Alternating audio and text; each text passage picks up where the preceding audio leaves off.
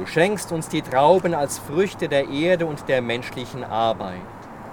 Aus diesen Trauben werden die Winzer und Winzerinnen den Wein bereiten, der das Herz des Menschen erfreut. Die ersten Weintrauben des Bürgerspitals und des Juliusspitals hat Bischof Franz Jung am Würzburger Stein gesegnet.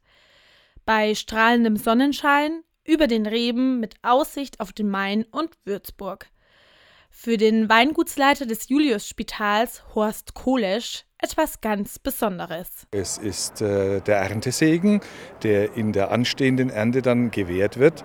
Er ist ein bisschen Vorausdank und ein bisschen Bitten auch, dass wir die Ernte in den nächsten vier bis fünf Wochen gut einfahren können.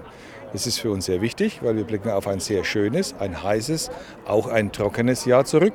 Die Hitze und Trockenheit hat die Winzer in diesem Jahr vor große Herausforderungen gestellt. Ja, wie es heuer so angeht, haben wir sehr heftig an unseren Reben gearbeitet.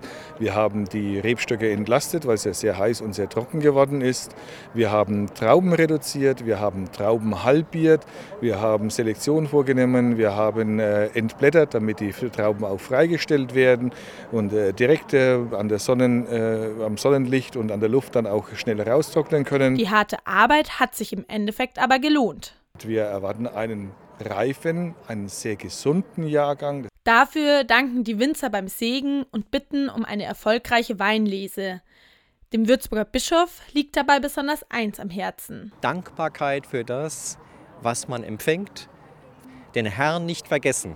Ich meine, das haben wir in diesem Jahr ja besonders erfahren, jetzt auch mit der Trockenheit und hat mich gefreut jetzt zu hören, dass die großen Weingüter auch sagen, trotz der Trockenheit ist es uns gelungen, doch einen sehr, sehr guten Jahrgang einzufahren, mit viel Geschick, mit viel Arbeit, mit viel Planung, aber trotzdem, dass es gelungen ist. Die gesegneten und sehr süßen Weintrauben hat Bischof Jung gemeinsam mit der diesjährigen Weinkönigin an die Besucherinnen und Besucher verteilt. Und zum Abschluss darf natürlich ein Frankenshoppen nicht fehlen. Aber immer noch